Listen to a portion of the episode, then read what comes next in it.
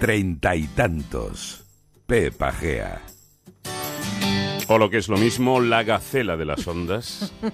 Hoy, me... bueno, no está en gacela, porque el aspecto capilar no, Ay, qué pesaico eres. no es el Cuando- mejor cuando te pone de los que pesaico, yo he eres visto. pesaico. Pero en fin, siempre Vamos a ver. contándonos cosas Tú no interesantes. estás a la moda, se lleva, eh, Se lleva el eso, corte sí. ochentero. Me lo voy a dejar yo. Y si tengo rizos, ¿qué quieres que le haga? Claro. Pues ya está, pues si te voy a dejar tú. Vamos.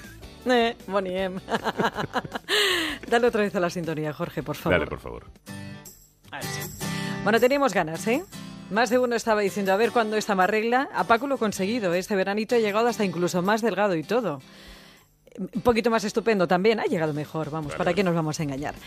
Así que después de la vuelta de vacaciones, hoy lo que vamos a hacer en el treinta y tantos es, a ver, intentar arrojar un poquito de luz a ese embrollo alimentario que tenemos los que aún todavía con el bañador mojado nos hemos puesto a adelgazar a golpe de sudor.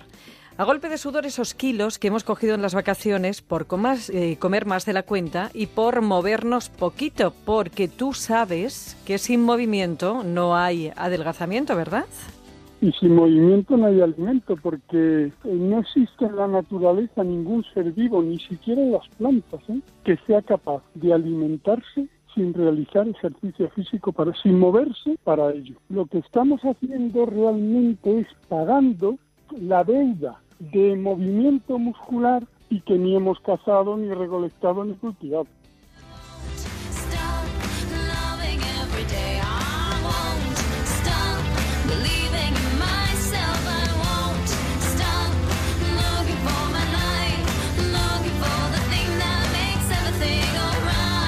Esa voz que escuchábamos es la del doctor José Enrique Campillo, que es médico experto en nutrición y autor, entre otros, del libro Razones para correr. Razones que son muchas por el ejercicio en sí y porque andar, trotar o correr es el ejercicio más barato que podemos hacer para adelgazar. El problema es que cuando hacemos deporte nos entra muchísima, eh, muchísima hambre, pero no cuando acabamos de hacerlo, nos entra después. es un rat bastante tiempo después cuando ya nos apetece mucho la comida. Y eso es un- tiene una razón fisiológica y bioquímica que se mueven tal cantidad de nutrientes que luego cuando paramos el organismo tiene que seguir metabolizando todo eso que ha movilizado, entre ellos los cuerpos cetónicos que producen saciedad.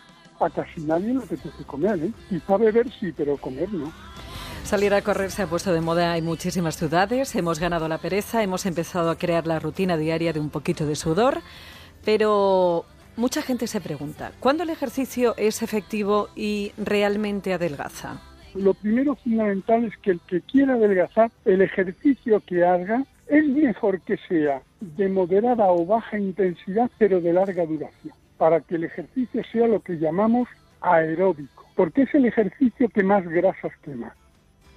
Y es que en ejercicios de más de 20 minutos de duración, el cuerpo es cuando consumida la glucosa en sangre empieza a quemar grasas. Si por el contrario los ejercicios son intensos y de corta duración, los conocidos como intervalos de 1 o 3 minutos, el cuerpo consume fundamentalmente hidratos de carbono. Hay que combinarlos para un ejercicio óptimo y además de aeróbico hay que hacer tonificación muscular para activar el metabolismo basal.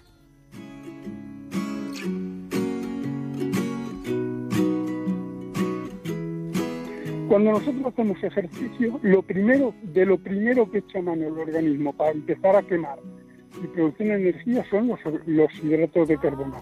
Y luego, al cabo ya de un rato, de una media hora, por eso hay que hacer ejercicio de larga duración, empieza a quemar grasas.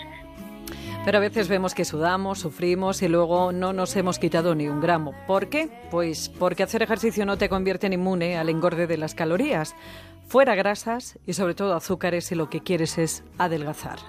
Es que para no, no quebrarse más la cabeza, los dulces, incluido la miel, al- almidones rápidos, por ejemplo la patata, el pan blanco y las bebidas azucaradas, pues sustituida por sus versiones light, sin azúcar. ¿Y las cenas? Las cenas hay que hacerlas, ya sabes, como los pobres. Por la noche, para adelgazar, está completamente demostrado que hay que comer lo menos posible. Es decir, la comida a partir de las 3 de la tarde engorda más que antes de las 3 de la tarde. De hecho, lo que se recomienda es que se coma el 60 y tantos por ciento de lo que se tiene que comer al cabo del día hay que comerlo entre el desayuno, media mañana y almuerzo. Teoría que se basa en los ritmos circadianos del organismo y sus hormonas, dopamina, serotonina y melatonina.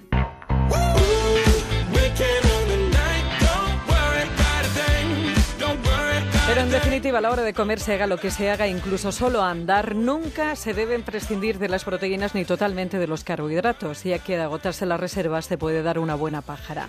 Para quitárselo adquirido en el chiringuito, dieta sin azúcares ni grasas, cenas ligeras y cinco veces a la semana ejercicio moderado durante una hora, preferiblemente por la tarde.